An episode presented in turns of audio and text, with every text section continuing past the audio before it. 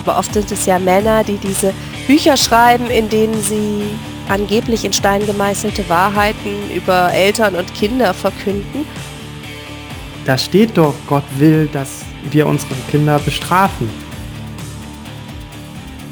Hallo, ich begrüße euch zu einer neuen Folge WTF What the Facts und ich, das ist der Michael und ich habe heute mal wieder zum dritten Mal bei mir die Daniela Albert. Hallo Daniela. Hi Michael, schön, dass ich mal wieder hier bin. Ja, es freut mich auch immer riesig, wenn du da bist. Ich finde einfach deine Themen, und ich habe es neulich auch schon mal auf Instagram geschrieben, dass ich die Kolumne, die steht für mich inzwischen auch einfach für die Eule. Ich bin auch so besonders treu geworden der Eule gegenüber durch deine Kolumne, weil mich diese Themen einfach immer sehr beschäftigen, die du ansprichst. Und in gewisser Weise kann man sagen, wir sind hier jetzt gar nicht wegen einem ganz spezifischen Thema aus einem deiner Kolumnen, sondern weil du das ausgeweitet hast und erneut ein Buch geschrieben hast. Du hast es also wieder getan. Ja, genau. Warum hast du denn nochmal ein Buch geschrieben? ähm, ich hatte nichts zu tun. Nein, ähm, tatsächlich ist das ein Thema, was mir sehr unter Nägel brennt und ich arbeite ja als Familienberaterin und ich bekomme natürlich auch viel von dem mit, was Familien sich wünschen an Informationen, was Eltern brauchen, wo vielleicht auch viel ähm, Beratungsbedarf ist. Und letztlich habe ich auch selber drauf geguckt, was hätte ich denn eigentlich gerne vielleicht gewusst, als ich junge Mutter war und mein erstes Kind hatte.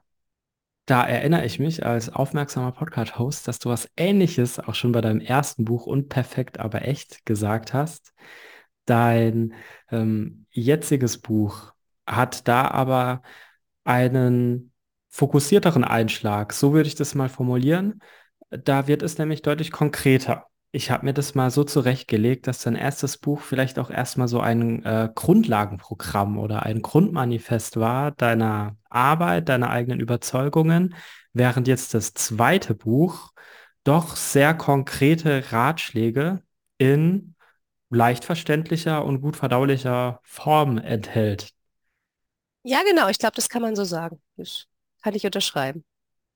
Genau, es geht in dem Buch nämlich um die ersten sechs Lebensjahre Genau. von unseren Kindern, die wir in der Erziehung begleiten. Ich stock immer schon so ein bisschen bei dem Wort von der Erziehung. Das war auch bei unserem ähm, letzten Podcast so, weil ich da manchmal verunsichert bin. Das ist ja so ein verbrennter Begriff. Da gehst du ja auch manchmal drauf ein.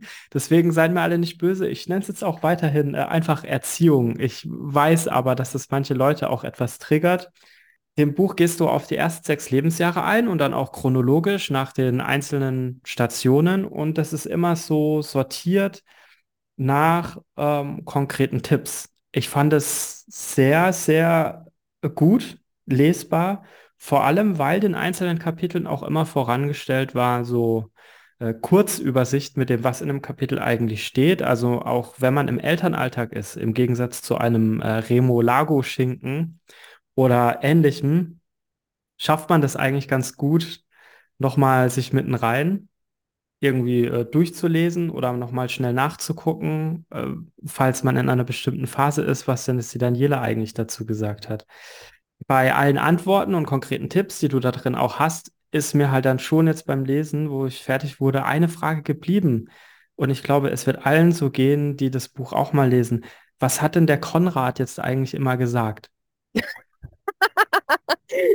Der Konrad, ähm, soll ich das jetzt wirklich sagen? Ich weiß nicht, ob wird man dann bei Apple irgendwie so gelabelt ab 18? ich, ich, ich ja befürchte es fast. Ich befürchte es fast. Also ich bin mir nicht sicher, ob das eine gute Idee ist, wenn ich das hier sage. Es war, ja doch, ich glaube, es war ein Schimpfwort, was unter diverse Altersbegrenzungen fallen würde. Ja, das ist witzig, weil wir daheim, wir sind eigentlich gerade auch an einer so einer Phase. ähm, wo es äh, darum geht, was Kinder vielleicht so von Freunden oder von außen mal so mit nach Hause bringen und wo man seine eigenen Grenzen auch mal ausloten muss, äh, was da dann so für Worte fallen und wie man damit umgeht. Aber da sind wir auch dann schon mittendrin bei deinem Buch, weil es ist sehr stark eigentlich davon getragen, den Leuten, den Eltern nicht so was ähm, überzustülpen. Hm. Das scheint mir irgendwie so dein größtes Anliegen bei allem zu sein. Ja, ich weiß nicht, ob es mein größtes Anliegen ist, aber es ist mir ein Anliegen, weil ich finde, der Tobias Falks hat es im Vorwort ganz gut gesagt. Erziehung und der Umgang mit Kindern und Familienleben, das sind ja auch sehr sensible Themen, wo sich Menschen auch leicht verletzt oder angegriffen fühlen oder wo Ratschläge sehr platt daherkommen können und ähm, auf einmal irgendwie gar nichts mehr mit dem eigenen Alltag zu tun haben. Und deswegen ist es mir ganz wichtig, immer zu zeigen, okay, natürlich gibt es Ideen, die ich habe zu euren Problemen und es gibt Sachen, die bei mir funktioniert haben und es gibt Sachen, die vielleicht sogar in der Mehrheit der Fälle bei den Fun Familien funktionieren, mit denen ich arbeite. Aber das heißt nicht, dass sie jetzt allgemeingültig sind und dass das die Patentlösung für dich und deine Familie und deine Themen, an denen ihr, du gerade dran bist, dass das das ist. Und es äußert sich in dem Buch eben so, dass du auch immer wieder betonst, dass es andere vielleicht anders machen äh, oder man auch so eine Ambiguitätstoleranz braucht.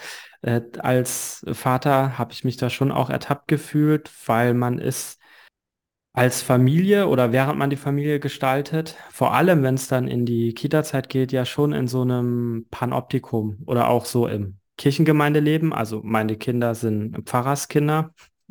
Da ist man nochmal, glaube ich, in besonderer Weise in so einem Panoptikum, wo man natürlich ständig be- und manchmal verurteilt wird, aber natürlich auch äh, andere ja ständig be- und verurteilt, weil man sich ja auch immer vergleicht. Was glaubst du, erfüllt das irgendwie für eine soziale Funktion, dass man ständig in so einem Vergleich zueinander ist, obwohl ich bei dir erspüre, das ist etwas, was du schon auch irgendwie so abschwächen willst? Ja, also ich glaube, wir können uns von der Illusion befreien, dass wir das gar nicht machen. Wir machen das alle und wir werten auch.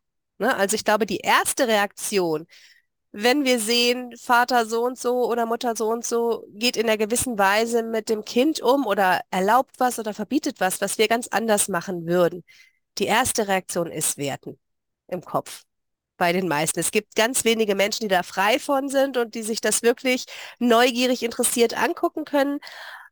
Aber wir sind es ja schon gewohnt, auch in Kategorien zu denken, die sich erstmal die unser eigenes stark machen und sich von anderen abgrenzen. Und dieses ähm, eigene Werte stark machen und von den Werten der anderen abgrenzen, ist an sich auch nichts Schlimmes. Ich finde das sogar gut. Wovon wir aber tatsächlich wegkommen sollten, ist eben diese Wertung, die da mit drin ist, dass man sagt, wenn Konrads Mutter, das Beispiel hatte ich ja im Buch, das so und so macht und ich mache das anders, muss entweder meins falsch sein oder das von Konrads Mutter. Mir geht es darum zu sagen, es kann auch beides richtig sein, und zwar für das Kind in der Situation und in der Familie. Und ich würde mir einfach unter Eltern wünschen, dass wir viel öfter aus dieser Wertung rauskommen. Wie gesagt, die automatisch, glaube ich, auch einfach in uns drinne liegt und in dieses, okay, ich denke jetzt nochmal drüber nach, vielleicht erfüllt es ja für diese Familie einen Sinn, reinkommen. Ich finde das ein Gedanken, der mich so sehr getroffen hat, weil du auch bei deinen Ratschlägen oder wie darf man das jetzt eigentlich richtig nennen, was du machst? Weil eigentlich sind es ja schon irgendwie Ratschläge. Ja, es ist eine Ratgeberliteratur, die ich da geschrieben habe. Also beim ersten Buch habe ich mich dagegen ja noch ein bisschen gewehrt. Beim zweiten Buch ist es glaube ich, einfach offensichtlich. Das ist ein Erziehungsratgeber, ja. Ja. Infolgedessen sind es Ratschläge und jetzt habe ich gleich den Satz im Kopf, Ratschläge sind auch Schläge, wobei das ja auch nicht immer stimmt, denn jemand, der zu so einem Buch greift, möchte ja, ist ja ratsuchend. Und in dem Moment äh, ist der Rat ja auch in Ordnung. Also ja, es sind Ja, Ratschläge. das ist ein guter Unterschied äh, zur ähm, Schwiegermutter oder der Uroma vor allem, die vielleicht noch mal andere Vorstellungen hat, wenn man bei der zum Kaffee trinken mit den Kindern dann ist. Ja, Da kommen genau. schon gefragt Sachen. Da muss ich auch lachen. Du hattest ja diese eine Passage auch, äh, wo du in Franken warst im Urlaub äh, und die Frau dann eben äh, das Verhalten deiner Tochter kommentiert hat. Ja, ja, da ging es um die Geschlechterzuweisung, genau. Genau, da hatte ich auch sofort natürlich ähm, die fränkische Uroma im Ohr, wie sie halt einfach ungefragt Dinge be- und verurteilt, die man so tut. Also in dem Kontext, den ich gerade geschildert habe, ging es darum, dass dann eine Frau eben gesagt hat, ja, ein, ein halber Bub ist es schon. Genau, meine Tochter, ja. Ja, Was das Ganze aber ja witzig und rund gemacht hat, was ich davor erzählt habe, weil ich ja auch einem Kind ähm, an dem Tag das falsche Geschlecht zugeschrieben hatte. Ja, und das zeigt eben auch ganz gut diese Ambiguität und diese Ehrlichkeit, die aus diesem Buch äh, rüberkommt. Und äh, du fängst immer mit so persönlichen Geschichten an. Das hatten wir auch schon beim ersten Buch. Bei deinem ersten Buch Unperfekt, aber echt, da fand ich, war es aber noch so, dass man ja recht schnell doch auch auf eine abstraktere Ebene kommen konnte, weil es ging dann ja auch um eine historische Betrachtung der Erziehung, es ging um psychologisch ganz Grundlegendes und auch um anthropologische Überzeugungen, die du selber hast, aus theologischen und philosophischen Überlegungen heraus. Hier ist es jetzt ja so, dass du ja dein vergangenes Ich beratschlägst. War das irgendwie noch mal anders komisch für dich, da mit so viel Person reinzugehen? Nein, gar nicht. Das ist tatsächlich was, was mir liegt und das ist tatsächlich was, was ich auch ein bisschen als Anspruch an meine Arbeit habe. Jetzt nicht mich da in den Mittelpunkt zu stellen, sondern zu sagen, ich bin auch nicht perfekt. Ich bin im Grunde meine erste Adressatin. Ich habe das auch nicht gewusst, als ich angefangen habe, als ich mein erstes Kind hatte. Da habe ich ganz viel nicht gewusst. Da habe ich ganz viel auch so gemacht, wie ich jetzt heute sagen würde, okay, das ist vielleicht gar nicht so günstig oder da hätte ich mir vielleicht manchen Fehlschuss gespart, wenn ich schon ein anderes Wissen gehabt hätte oder eine andere Erfahrung. Von daher, nee, das ist mir leicht gefallen. Ich fand es besser als jetzt zu viele Fälle aus meinen Beratungspraxen oder so irgendwie ähm, dann da darzustellen, weil das wäre immer meine Arbeit, an fremden Fällen gewesen. Und ich, finde, da muss man aufpassen, das kriegt auch schnell so was Überhebliches. Und ich finde es viel sympathischer zu sagen, okay, ich kann das zwar super bei anderen Abstrakts sehen, aber ich selber tappe doch in dieselben Fallen. Wir sitzen doch alle im gleichen Boot. Bei dir sind jetzt die Fallbeispiele halt eben vor allem die aus deinem eigenen Familienleben. Ist also nicht die Sorge, dass es deine Expertise vielleicht auch etwas mindern kann? Nein, eigentlich gar nicht weil ich finde, dass das, was man selbst erlebt hat, einen ja nochmal ganz anders prägt und auch die Expertise ganz anders prägt. Und ich habe das Gefühl, ich nehme bei Eltern mittlerweile da andere Bedürfnisse wahr. Ich glaube, es gab das, dass Eltern sich nach diesen über allen schwebenden Beraterpersönlichkeiten gesehnt haben, nach diesen Jesper Jules oder Katja Saalfranks oder so, die selber in dem Moment, wo sie diese Arbeit gemacht haben, schon so weit weg aus dem eigenen Familienleben waren, dass sie sich damit gar nicht mehr befassen mussten. Und ich glaube, es gab diese Zeit, da waren das genau die richtigen. Und ich glaube, dass die Bedürfnisse von Eltern heute anders sind. Die möchten keine über ihnen schwebenden Persönlichkeiten mehr haben, sondern die sehnen sich auch nach diesem Dialog auf Augenhöhe, auch in den Beratungen. Aber dennoch hat man nicht in den letzten zehn Jahren auch wieder so einen pseudokonservativen Backlash in solchen Erziehungsfragen erlebt, wo sich dann halt doch bestimmte Konsorten hervorgehoben haben und dann wiederum genau wussten, hier und da, das ist die Rolle der Frau, wie zum Beispiel auch in der äh, von dir widersprochenen Haltung von Johannes Hartl in seinem seltsamen Buch Eden Culture ähm, der ja schon auch irgendwie eine biologische und genetische Disposition dafür sieht, dass eine Bindungsorientierung eigentlich nur mit einer Frau möglich ist. Und zwar schon auch einer biologischen Frau. Mit der Mutter. Mit der Mutter, so, ja. so schreibt er ja, ähm, und das, und aber es, äh, das ist jetzt ja nicht so ein Erziehungsratgeber, aber auch in anderen, wie mit diesem ganzen Einschlafdings immer. Und wir hatten es bei Arztbesuchen und sonst wie. Ich will da jetzt auch nicht überall die Titel nennen, weil ich eigentlich gar nicht will, dass Leute das nachlesen. Wobei unsere Hörerinnen wahrscheinlich klug genug wären, das einzuordnen. Aber müsste man da nicht schon sagen, dass viele Menschen sich das schon wünschen, da eindeutige Antworten zu bekommen? Ja, die gibt es definitiv. Da bin ich mir sicher.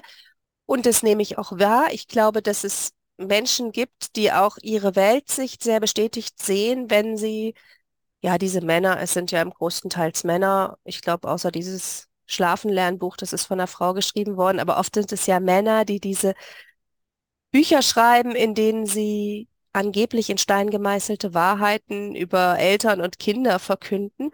Und ich glaube schon, dass es Menschen gibt, die sich darin sehr bestätigt fühlen.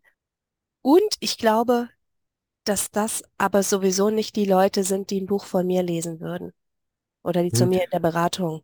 Aber dann müsste man ja sagen, dass ich eigentlich in diesem mh, neutralen Feld, wo ähm, moderne Eltern im Sinne von in einer modernen Welt lebende Eltern äh, rausgeworfen aus traditionellen Bezügen, doch irgendwo noch einen Halt suchen, jetzt auch hier immer wieder auf moralische Erbauungsliteratur zurückgreifen. Also so verstehe ich jetzt ein bisschen, was du gesagt hast. Sie wollen sich da auch selbst bestätigen, um nur noch mal schwarz auf weiß zu haben, von dem man meint, es eh schon immer zu wissen und sich damit dann doch auch wieder einfach nur in diesem seltsamen Kulturkampf wiederfindet, der jetzt auch anhand dieser Erziehungsratgeberliteratur geführt wird und sich dort wiederfindet. Ich finde das wirklich ein extrem schwieriges Feld. Hast du dir so darüber Gedanken gemacht oder ist es jetzt so von jemandem von außen wie mir so eine völlig schräge Wahrnehmung äh, dieser Landschaft? Ich mache mir natürlich schon Gedanken, wer meine Bücher liest und was die Bedürfnisse dieser Menschen sind. Also ich habe Leute vor Augen, manchmal sogar ganz konkret, für die ich schreibe. Dass hoffentlich noch sehr viel mehr Leute, ähm, auch mit ganz anderem Background, die Bücher lesen, das, das kommt vielleicht dazu, aber ich mache mir darüber Gedanken, wie ich diese Menschen erreiche, von denen ich das Gefühl habe, das sind vielleicht auch die, die sich nach so einem Buch sehen. Ich weiß auch, dass ich ja bestimmte Bedürfnisse nicht erfüllen kann. Und wenn man jetzt als Eltern irgendwie guckt, wie man sich in diesem ganzen Erziehungsdiskurs verorten möchte und wie man mit seinen Kindern umgehen möchte, und man hat da ganz stark die Sehnsucht nach Wahrheiten und nach vielleicht auch dem starken Mann, der sie einem erklärt, dann bin ich einfach nicht die Richtige. Und ich weiß, dass ein Ding ist, was du bei mir immer wieder findest, dass ich eben nicht so polarisierend eigentlich schreibe. Ich habe schon zu manchen Themen auch klare Haltungen, die andere vielleicht ein bisschen abstoßen, aber prinzipiell versuche ich ja immer auch zum Beispiel in dieser Debatte um Männer und Frauen und Familienentwürfe wirklich auch verschiedene Seiten zu sehen. Und ich weiß, dass ich damit nicht jeden erreichen kann, weil es Menschen gibt, die sich nach Klarheit und nach einfachen Antworten oder nach einer klaren Haltung in eine Richtung sehnen. Und ich glaube aber auf der anderen Seite, dass es ganz viele Leute gibt, die gerade deswegen bei mir mitlesen, weil sie Mhm. nämlich überhaupt keinen Bock mehr auf dieses ständige sich polarisieren und aufheizen und gegeneinander und das andere schlecht machen haben. Da möchte ich als Beispiel, weil es gut reinpasst, mal einfach was, damit man so ein Gefühl vom Ton, von der Tonalität des Buches bekommt, mal was, eine kleine Passage vorlesen, einfach ein Zitat. Ja, Und da ist mir jetzt gerade bei, wo ich jetzt den Kindle nochmal geöffnet habe, äh, aufgefallen, ein äh, großer Fauxpas. Es tut mir leid, wir haben den Titel des Buches noch gar nicht genannt. stimmt. Wir werden die Podcast-Folge so nennen, Okay. aber jetzt nochmal Lauscher auf das Buch, wenn ihr es euch jetzt gleich bestellen wollt. Es heißt Kleine Kinder, starke Wurzeln. Bedürfnisorientiert durch die ersten Jahre, was christliche Familien wachsen lässt. Genau. Also kleine Kinder, starke Wurzeln. Und daraus jetzt das Zitat, was wunderbar reinpasst in das, was wir jetzt bisher so besprochen haben. Es wäre schön, wenn es den einen Weg gäbe. Dann könnte ich ihn hier aufschreiben. Alle würden sich daran halten und hätten ein schönes und sorgenfreies Familienleben. Doch leider steht dem die Tatsache entgegen, dass wir alle Menschen mit unterschiedlichen Lebensgeschichten, Schwierigkeiten, Stärken und Gefühlen sind. Wir sind von Gott so einzigartig gemacht, dass es keinen von uns ein zweites Mal gibt. Und genau deshalb können wir auch als Eltern nicht alle gleich sein. Du bringst diese ähm, Gottsache und Glaubenssache so entspannt einfach ein. Andere Ratgeber ignorieren es einfach, weil sie einfach aus einem anderen Kontext, aus einem völlig anderen Milieu kommen. Da können wir auch gleich nochmal gerne drüber reden, weil äh, du ja auch nochmal betonst, dass auch die, das Transzendenzbedürfnis ein eigenes Bedürfnis ist und was problematisch ist, wenn wir das so wegignorieren. Ähm, aber den Merkposten, den behalten wir mal, Mhm. weil ich möchte jetzt nochmal betonen, diese entspannte Art, einfach Gott und das Glaubensthema Mhm. einfließen und dabei sein zu lassen, als was Selbstverständliches, eben in diesem Bereich der Literatur nicht selbstverständlich verständlich ist, weil sonst wäre das so ein eigenes Thema. So ähm, nochmal religiöse Erziehung, religiöse Bildung oder Glaubenserziehung und dann machen wir das eigenständig drei Kapitel raus. Und das ist es bei dir nur bei einer Passage mal, wo es um diese Transzendenzerfahrung geht, aber auch nicht lange. Und sonst ist es für dich so eine Selbstverständlichkeit, einfach mal dann so etwas zu sagen. Ja, wie äh, jetzt in dem von mir vorgelesenen Zitat. Ja, wir sind von Gott so einzigartig gemacht. So, Punkt. Das ist da einfach mal so zwischendrin festgestellt. Natürlich sage ich jetzt ähm, als selbstgläubiger Christ, dass ich es nicht aufdringlich finde, aber ich glaube, es würde auch anderen so gehen. Ähm, war das so eine bewusste Entscheidung, das so zu machen und nicht nochmal eigenständige zwei, drei Kapitel zu religiöser Erziehung zu machen? Es gibt ja im Grunde kleine Kapitel, die das schon aufgreifen. Ne? Ich habe ja am Ende von jedem, von jeder Entwicklungsphase, die ich in diesem Buch beschreibe, schon auch immer so einen kleinen Impuls, wie kann man eigentlich, wie ist es eigentlich mit dem Glaubensleben in Familien? Ne, da habe ich so bei dem Mhm. ersten, bei den ganz kleinen Kindern eher so die Eltern im Blick. Wie kann man eigentlich, wenn man das, wenn man selber das Gefühl hat, spirituell vielleicht gerade auszuhungern, weil man eigentlich nur noch mit, mit dem Baby beschäftigt ist, wie kann man sich da einfach eine Haltung zulegen, dass man ja auch im Alltag mit Gott verbunden ist und dafür vielleicht gerade gar nicht die spirituellen Großerfahrungen braucht und den Sonntagsgottesdienst und habe das dann später ausgeweitet, was ist mit ähm, Kindergartenkindern, wie erleben die Glauben und so. Also es gibt ja diese kleinen Passagen in dem Buch und ich habe bewusst darauf verzichtet, jetzt wirklich was zu machen, was explizit sich jetzt religiöse Erziehung nennt. Und zwar deshalb, weil ich einfach glaube, dass sich gar keine Erziehungstipps unbedingt so ganz unmittelbar aus dem Glauben ableiten lassen. Sondern wir können als Christen, glaube ich, aus unserem Glauben Kraft auch für den Erziehungsalltag ziehen. Und ich glaube, es gibt auch Werte, an die wir uns anlehnen können. Aber ich glaube nicht, dass religiöse Familien jetzt was völlig anderes brauchen als atheistisch lebende Familien. Also deine Mission ist es natürlich auf jeden Fall nicht, Leute zu missionieren. Ja. Aber genau dein Markenkern als Familienberaterin, würde ich jetzt auch mal sagen, ist ja schon, den du entwickelt hast, dass vor allem christliche Familien, auch aus konservativeren Milieus, sich trauen, auch zu dir als Familienberater hinzu- hinzugehen, weil du dich ja auch öffentlich als gläubige Person zeigst. Ja, das stimmt.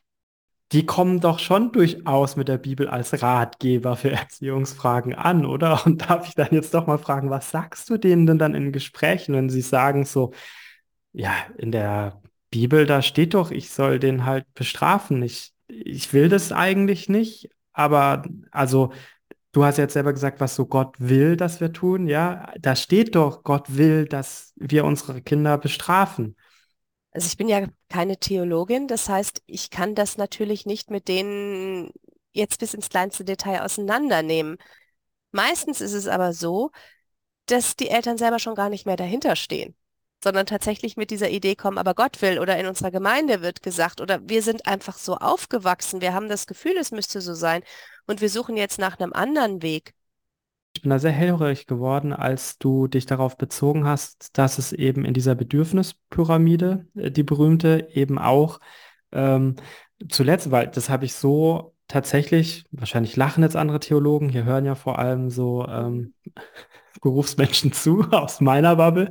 Wahrscheinlich lachen jetzt, ich hätte nie gehört, dass die erweitert wurde um dieses Transzendenzbedürfnis noch äh, zuletzt. Und ich kenne immer nur diese fünf Stufen mit den verschiedenen Bedürfnissen, müssen wir jetzt gar nicht alle aufzählen. Und da bin ich dann doch hellhörig geworden, weil womit man schon sehr häufig konfrontiert ist in seiner Arbeit und der Familienbegleitung, auch im Gemeindealltag, ist, dass immer mehr Leute sagen, also ich will ja meinem Kind nichts aufzwingen, deswegen warten wir noch mit der Taufe, bis es sich selbst dazu äußern kann. Das muss auch nicht erst so kurz vor der Konfirmation sein, so, aber wir wollen jetzt einfach, also auch relativ äh, gläubige, also jetzt in Anführungszeichen bitte, also mit der Gemeinde verbundene Leute, die man auch, als man sieht, die dann sagen, nee, taufen möchten wir nicht, unser Kind muss das schon wollen, wirklich und sich erstmal damit beschäftigen also daraus so einen, so einen kognitiven Akt machen. Aber es gibt auch diejenigen, wo man einfach schon weiß, die werden ihr Leben lang oder nicht ihr Leben lang, aber sehr lange, auch in ihrer Jugend, in ihrer Kindheit, ähm, nichts erfahren über Religion, weil das in den Familien nicht vorhanden ist, weil ähm, der Kindergarten ein weltlicher Kindergarten ist, wo jetzt auch nicht groß drauf eingegangen wird, außer es steht halt vielleicht Weihnachten vor der Tür da noch. Bei Ostern fällt es ja eigentlich auch ab, ja, weil man dann auch nicht Lust hat, so viel über Tod zu reden und Auferstehung dann da nochmal dazu ist irgendwie sau schwierig. Jetzt sagt man aber, sagst du ja, also ich möchte es mal wirklich zuspitzen, das ist schon fatal eigentlich den Bedürfnissen des Kindes gegenüber, weil jeder Mensch und jedes Kind ein Transzendenzbedürfnis hat. Ja, ich habe das ja angeführt, dass ähm, Maslow das gegen Ende seines Lebens gemacht hat. Ich glaube tatsächlich, das ist auch nichts, was jetzt im Vergleich zu dem, was er sonst erarbeitet hat mit dieser Bedürfnispyramide, was er jetzt noch riesig groß ausgeführt hat. Ich finde es ja auch bezeichnend, dass er es so gegen Lebensende gemacht hat, wo ja viele Leute nochmal ganz anders mit diesem ähm, Gottesbegriff in Berührung kommen und mit so Fragen nach Endlichkeit des Lebens und nach Transzendenz und dem Sinn danach. Aber wenn ich von einem Transzendenzbedürfnis rede, dann muss das ja auch nicht unbedingt der christliche Glauben sein. Ich finde das ganz wichtig. Und von daher kann ich auch verstehen, was du erzählst von Familien, die sagen, die Kinder sollen das selbst irgendwann mal ent entscheiden. Schwierig finde ich dabei nur, wenn die in ihrer Kindheit so gar nicht kennenlernen, dass, dass es mehr geben könnte als das, was sie so sehen. Also im Grunde genommen, wenn die gar keine religiösen Erfahrungen, wie auch immer, machen dürfen, fehlt ihnen ja was. Also würde ich jetzt sagen, weil ja auch Kinder, das habe ich ja in einem Kapitel auch ausgeführt, die haben ja diese Fragen. Und die haben die ja viel, viel mehr als wir Erwachsene zum Teil, die dann versuchen, das rational zu erklären, sondern die haben ja diese Fragen nach Leben und Tod, nach dem, wo was herkommt, wie diese Welt funktioniert. Die wollen das ja verstehen und die wollen ja Erklärungen haben. Und die suchen ja für sich auch nach Erklärungen oder haben selber ganz tolle Ideen, wie das jetzt sein könnte. Also, aber dann kann ich ja auch einfach so rein naturwissenschaftliche und rationale Zusammenhänge erklären. Also da gibt es ja auch genug Bilder und Kinderbücher. Also wir können auch über den Urknall reden. Natürlich, wie man ähm, biologisch gezeugt wurde, heranwächst, aus dem Mutterleib entspringt. Ja, also wir kennen ja alle diese Bücher von, wie hieß das, was wir als Kinder hatten aus unserer Generation? Momo, was was? dieser Ach so. Comic. Ach so. ja, ich glaube bei uns, also in Westdeutschland zumindest hieß es doch Momo, glaube ich. Ah, ich krieg's nicht mehr ganz hin. Ja, aber auf jeden Fall, wir erinnern uns jetzt alle daran, äh, weil man da auch mal äh, vermehrt nackte andere Menschen in Bilderbüchern und so gesehen hat und wie irgendwelche Babys in Fruchtblasen wachsen. Ach, das meinst du, du meinst ein Aufklärungsbuch, okay. Ja, genau. Ich war jetzt bei Momo von Michael Ende. Ah, ja, aber es hieß so ähnlich. Ja, schreibt's mir auf Insta oder Twitter. Ja, äh, wenn genau. es jetzt einfällt, was ich meine. Gibt es dieses Transzendenzbedürfnis in Kindern wirklich äh, so sehr allein anhand dieser Fragen? Ja, ich denke schon. Also gerade wo du jetzt dieses Beispiel Urknall nimmst, wenn du das deinem Kind erklärst, wäre eine sehr natürliche kindliche Frage doch schon, und wer hat den gemacht? Ja, und was war davor? davor? Genau, was war davor? Was Also war davor? die hören ja nicht, also wer mal einmal mit seinem Kind in einer Warum-Schleife war, weiß doch, dass das nicht, also ich finde, das ist doch ein super Beispiel für das Bedürfnis nach Transzendenz und das Bedürfnis daran, noch mehr verstehen zu wollen, als wir verstehen können. Oder auch das Bedürfnis, das dann an irgendwas Übergeordnetes abzugeben. Also was ich finde, was die Religion auf jeden Fall bieten kann, ist halt dann eine symbolische Beantwortung dieser Fragen. Mhm. Ja, in, in diesem Sinne. Also weil wir, glaube ich, in unserer Religionspädagogik viel stärkere ähm, Tradition und eine ganze Kultur letztlich auch mit der Wissensvermittlung und allem haben, wie wir da in einen, ein symbolisches Sprechen über diese Fragen kommen können. Du hast es jetzt auch mal kurz angedeutet mit dem Moment, da finde ich mich ne, auch sehr stark wieder drin in meiner aktuellen Lebensphase, dass man seine spirituellen Bedürfnisse, so hast du es genannt, als Eltern äh, nicht mehr so befriedigen kann. Ähm, was ist denn das, was so Kirchengemeinden konkret tun könnten, um das zu erleichtern? Weil ich kenne das natürlich auch aus der Arbeit und bestimmt auch viele andere, die uns hören, ob jetzt ehrenamtlich engagiert oder hauptamtlich, dass Menschen dann eben genau in dieser Lebensphase, wo Kleinkinder, bei einem geht es vielleicht noch, wenn es auch zu, den, ähm, zu dem Temperament des Kindes passt, aber sobald das zweite da ist, sind die aus dem sichtbaren Gemeindeleben Mhm. eigentlich verschwunden. Und es wird ja häufig als Defizit wahrgenommen. Also geht mir selber auch so. Ja, ich, ich frage mich dann auch so, habe ich so irgendwie was falsch gemacht oder wollen die jetzt nicht mehr? So, was kann man da als Kirchengemeinde tun? Das ist natürlich eine sehr komplexe Frage und ist auch immer so ein bisschen, kommt auch immer ein bisschen auf die Gemeindestruktur und das, was man hat und was man schaffen kann, an. Aber ich finde niedrigschwellige Angebote gut. Also so, nehmen wir mal diesen klassischen Sonntagsgottesdienst. Der ist ja, das hast du ja selber schon gesagt, für viele junge Familien einfach im Grunde nicht machbar. Ja, das fängt mit der Uhrzeit an, ähm, 10 Uhr, wobei ja immer mehr Gemeinden auch dazu übergehen, das mal zu anderen Zeiten zu machen und andere Zeiten auszuprobieren. Ähm, das geht weiter über die, ja, gerade bei uns ähm, Protestanten, über diese predigtzentrierten Gottesdienste, wo du dir halt oft auch einfach 20, 25 Minuten anhören hörst, was sich jemand zu diesem Thema überlegt hat, was manchmal sehr gute und wertvolle Überlegungen sind. Ich habe schon tolle Predigten gehört, ja. Ähm, ich höre oft tolle Predigten. So Angebote, die es dann manchmal gibt, die ja leider auch immer weniger werden, wie Kindergottesdienst und Kinderbetreuung in Nachbarräumen oder Videoübertragungen, die sind halt auch nicht, das hast du ja selber schon gesagt, für jedes Kind und jedes Temperament geschaffen.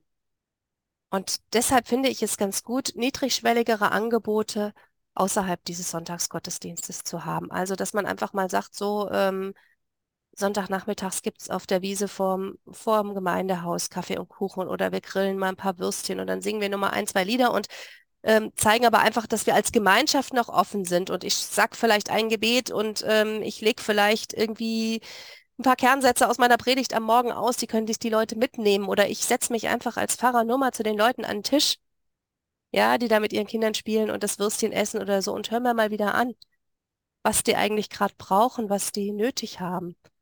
Auch das ist nett, einfach um so dieses Gemeinschaftsgefühl und diese Anbindung an Kirche weiter zu stärken. Das wäre so mein einer Gedanke.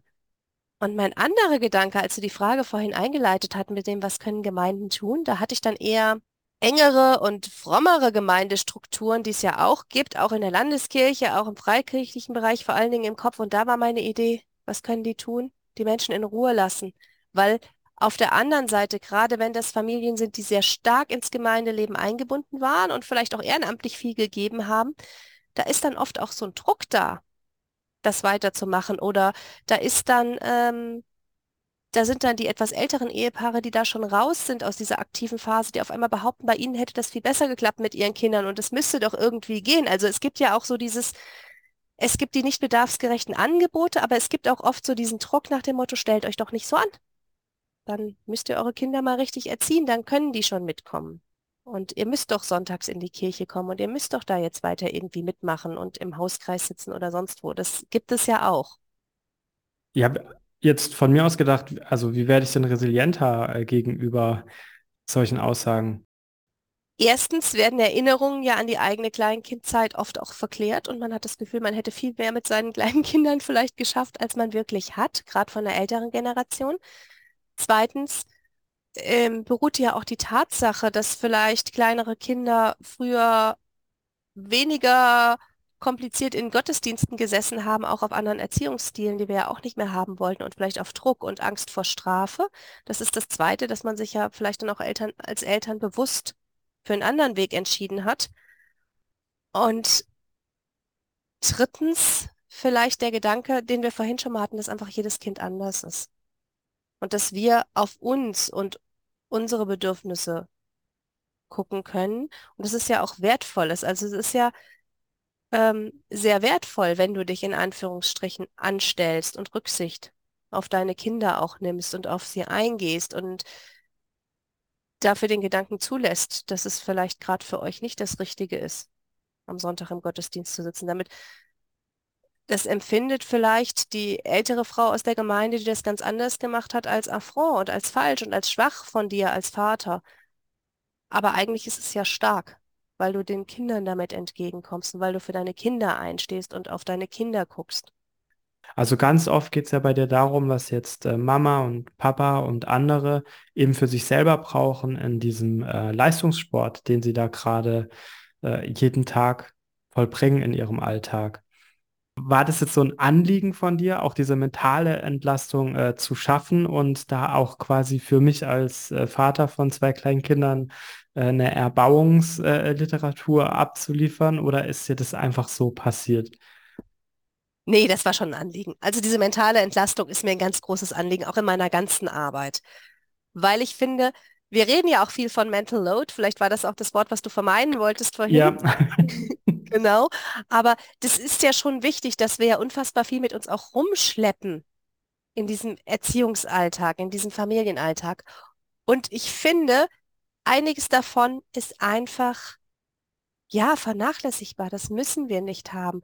Manche Bürden müssen wir uns nicht, gedankliche Bürden müssen wir uns nicht aufdrücken als Eltern und nicht aufdrücken lassen. Zum Und Beispiel? Naja, wir hatten ja, also ich habe ja auch ein Beispiel, ne, zu dieses Glaubensleben. Also ich habe ja auch dieses Beispiel tatsächlich von einem sehr frommen Erziehungsratgeber, eher so aus der konservativen Ecke, der auch neuer ist, der Müttern zum Beispiel rät, diese stille Zeit am Morgen mit der Bibel und den eigenen Gedanken ernst zu nehmen, ganz egal, welche Bedürfnisse das Kind gerade hat und ähm, dann lieber halt Schreibprogramme durchzuziehen, weil das so wichtig ist. Und sowas ist mir wichtig zu sagen, nee, also ähm, das passt irgendwie nicht mit meinem Gottesbild überein. Das wäre jetzt so aus dem Glaubensaspekt so ein Punkt, wo ich das Gefühl habe, da haben, schleppen manche Menschen mehr mit sich rum, als da sein muss. Aber auch andere Ansprüche am Familienalltag, es perfekt zu machen oder ähm, die perfekte Regelung zu haben, was Medienzeit angeht, nie über die Stränge zu schlagen oder es immer sauber und ordentlich zu haben, immer alles unter Kontrolle zu haben. Und da setze ich ja entgegen, hey, niemand hat immer alles unter Kontrolle. Und ähm, dir passieren mal Sachen, wo andere Leute mit dem Kopf schütteln und mir passieren die auch. Das sind vielleicht nicht die gleichen, aber das ist, ähm, das ist ganz normal und es muss auch gar nicht immer alles perfekt sein. Es kann, um nochmal zu Konrad zu kommen, ähm, es kann zum völlig gleichen Ergebnis führen, ähm, dass Konrads Mutter sehr, sehr liberal ist, was Medienzeit angeht und auch ähm, Mediennutzung jetzt über Altersbeschränkungen hinaus und dass die Mutter von oder der Vater von Anneliese da ganz anders ist. Da kann am Ende das Gleiche bei rauskommen oder ähm, was gleich Gutes bei rauskommen. Es ist manchmal gar nicht so wichtig, wie wir das machen, sondern vielleicht eher mit welcher Herzenshaltung wir es dann auch machen. Ich finde, in diesem Medienteil hast du so super ähm, toll und ähm, ungewöhnlich liberal eben beschrieben, dass man da gar nicht so viel falsch machen kann, solange man auf seine eigenen Bedürfnisse hört, auf die Bedürfnisse äh, des Kindes. Und da hast du dann so eine schön, äh, schöne Passage bei den Stellen mit den Regeln dann auch vor allem, dass es ja zum Beispiel, da habe ich mich sehr verstanden gefühlt, auch äh, selbst als mein vergangenes Ich hat sich auch sehr verstanden gefühlt, als du gesagt hast, zum Beispiel machen solche Zeitbeschränkungen bei Spielen überhaupt keinen Sinn. Natürlich kann man bei Medienzeit auch Sachen einschleifen lassen, die dann einfach nicht mehr gut sind und nicht mehr gesund sind. Und das ist bei jedem Kind auch was anderes. Es kann sein, dass das für Konrad völlig unproblematisch ist. Ja, weil Konrad da die entsprechenden Filter mitbringt und vielleicht den entsprechenden Ausgleich an anderen Stellen hat, so dass man den das gut machen lassen kann. Und es kann sein, dass es für Elisabeth schon irgendwie eigentlich eine Dreiviertelstunde zu viel ist am Tag. Ne? Weil die da ganz andere Mechanismen in ihrem Kopf hat und weil die was ganz anderes bräuchte und weil die das auch vielleicht schlechter filtern kann, ähm, vielleicht auch einen anderen Reifegrad. Gehen wir mal davon aus, die beide sind gleich alt. Kann es sein, dass Konrad auch trotzdem einen ganz anderen Reifegrad hat, das auch zu verarbeiten, was er da sieht. Und da bin ich auch zum Beispiel bei diesen Altersbeschränkungen, ist mir so wichtig, dass Eltern nicht gucken, was die ähm, FSK empfiehlt, zumal das ja zum Teil diese Empfehlungen, ich mich schon manchmal frage, auf was die beruhen, weil gesunder Menschenverstand kann es nicht sein, ähm, sondern dass Eltern wirklich gucken, was ihr Kind schauen kann. Also ich weiß nicht, ähm, gut, deine sind jetzt noch klein. Ähm, ich habe ja jetzt von fast 14 bis 8 alles hier. Ähm, und wir haben schon Filme ab 0 geguckt, die ich dann abgebrochen habe mit Kindern, die weit, weit älter waren. Und ähm, es sitzt aber die Achtjährige auch schon mal bei einem Film ab zwölf dabei, weil wir uns sicher sind, weil wir den vorher gesehen haben, dass das völlig in Ordnung ist und unproblematisch. Also es ist nicht so, dass alles unproblematisch ist und dass es völlig egal ist. Natürlich ist es nicht egal, ob du deine Achtjährige vor einem Horrorfilm sitzt oder so. Ähm, Aber es ist viel mehr an dir selber und an deinem Kind zu gucken, was passt, als dass man da jetzt so riesen Rahmenvorgaben machen kann. Spannend bei dieser Bedürfnisorientierung wird es ja erst, wenn ich dem Faktor äh, meine Bedürfnisse, die Bedürfnisse meines Kindes und die Bedürfnisse, die die Umwelt an mich heranträgt, noch ein zweites oder gar ein drittes oder viertes Kind hinzufüge in dieses Geflecht. Und dann wird es ja spannend, weil du hast ja gerade gesagt, was ist jetzt, wenn Konrad, der zwei Stunden am Tag das machen will, gerne macht und sowas, und Elisabeth äh, Geschwister sind mhm. und mich das als Elternteil dann auch noch mal obendrauf eigentlich so sehr stört, dass sie so viel Fernseh gucken, dass es eigentlich meinem Bedürfnis nach Familienleben auch nicht entspricht. Also sprich, wenn diese ganzen Bedürfnisse eigentlich miteinander kollidieren. Wie gehe ich denn dann damit um? Erstmal, ähm, zwei Stunden Medienzeit bei Konrad sind kein Bedürfnis, sondern ein Wunsch. Ja, also das Bedürfnis nach Medienzeit gibt es nicht. Das, das heißt nicht, dass Medienzeit per se schlecht ist, aber es gibt nicht dieses Grundbedürfnis nach Medienkonsum. Ja, ähm, sondern das ist ein Wunsch, das ist ein Wunsch, den man auch gut erfüllen kann, wenn es reinpasst, aber es ist kein Bedürfnis. Und wenn du als Vater das Gefühl hast, das ist mir jetzt zu viel und ich möchte jetzt lieber andere Sachen mit Konrad und Elisabeth machen, dann ist das ja ein super Ansatz. Dann kannst du das ja auch genauso kommunizieren und sagen, hey, ich sehe, dass dir das Spaß macht und dass du das jetzt gerne machen willst und dann und dann ist auch wieder deine nächste Medienzeit. Meistens gibt es ja dann doch so einen Slot am Tag, wo es gut reinpasst. Da kannst du das auch weiter gucken oder so. Und jetzt ähm, mache ich mal einen Vorschlag, was wir stattdessen machen können. Oft ist ja so dieser Wunsch, ähm, lass sie mal eine halbe Stunde Pepper Woods gucken oder so, damit ich auch mal durchatmen kann, finde ich, ist ein völlig berechtigter Wunsch und völlig in Ordnung, das so zu machen. Ähm, wenn du aber eine Stunde durchatmen willst, brauchst du eine Stunde Pepperwoods. Du kannst nicht erwarten, dass dein Kind eine halbe Stunde Pepperwoods guckt und dich dann noch, weil du so großzügig warst und Pepperwoods erlaubt hast, noch eine halbe Stunde in Ruhe lässt. Das spitzt sich besonders zu, wenn die Kinder noch älter sind. Ich habe ja schon gesagt, ich habe ja schon Teenager im Haus, ähm, wo das natürlich dieses ganze Medienthema nochmal ein ganz anderes ist. Ähm, und dieses ähm, wir machen was gemeinsam Thema auch nicht mehr so leicht ist. Da reicht es halt nicht mehr, wenn du irgendwie die Memory-Schachtel auf den Tisch stellst oder so. Aber gerade da, wenn du dann möchtest, dass ihr Zeit miteinander verbringt, dann ist es wirklich ähm, an dir, dir auch zu überlegen, wie kann das gut funktionieren. Apropos Teenager im Haus. Hm. Das Buch ist ja so eingelegt von 0 bis 6. Kommt jetzt dann auch noch eins von 7 bis 12 oder 11? Ja, vielleicht. Vielleicht. Sorry, ja, alle da draußen konntet das den Blick von Daniela nicht sehen. Wir lassen es bei diesem vielleicht mit hochgezogenen Augenbrauen. Es hat mich äh, sehr gefreut, dass du hier warst. Ich möchte schon mal eins anteasern. Wir haben ein ganz wichtiges Thema ähm, nur so auf der Metaebene über Kulturkampf angerissen, nämlich äh, Sexualität spielt auch bei dir eine Rolle, auch schon bei ja. den 0- bis 6-Jährigen, beziehungsweise Sex and, Sex and Gender, also Sexualität im weitesten Sinne. Da hatten wir uns vorgenommen, dass wir nochmal auch einen extra äh, Podcast zu aufnehmen, weil das einfach ein sehr wichtiges Thema ist. Da könnt ihr euch schon mal drauf freuen. Mhm. Werden wir auf jeden Fall machen. Ich möchte mich bei dir bedanken, Daniela. Hat mich wieder sehr gefreut, dass du bei mir im Podcast warst und ich lade dich auch sehr gerne wieder ein. Ähm, hoffentlich nicht erst zu deinem äh, neuen Buch, sondern mal, wenn es bei einer Kolumne mal wieder so einen richtigen Aufreger gibt. Da. Ja, sehr gerne. Ich bin immer gerne hier. Danke, dass du mich eingeladen hast und danke, dass wir über mein Buch reden konnten. Gerne. Tschüss. Tschüss. Hi, ich bin Eva. Gemeinsam mit Max und Philipp habe ich 2017 die Eule gegründet, das Magazin für Kirche, Politik und Kultur. Gemeinsam mit unseren AutorInnen machen wir Kirchen- und Religionsnachrichten für eine neue Generation. Dabei brauchen wir deine Unterstützung. Mit einem Eule-Abo bezahlst du den unabhängigen Journalismus der Eule, denn wir werden von keiner Kirche finanziert. Du sorgst dafür, dass wir unsere AutorInnen fair bezahlen können und leistest damit einen Beitrag für die Stimmenvielfalt in den Kirchen. Ab drei Euro im Monat bist du dabei. Mach mit und schließ jetzt ein Eule-Abo ab.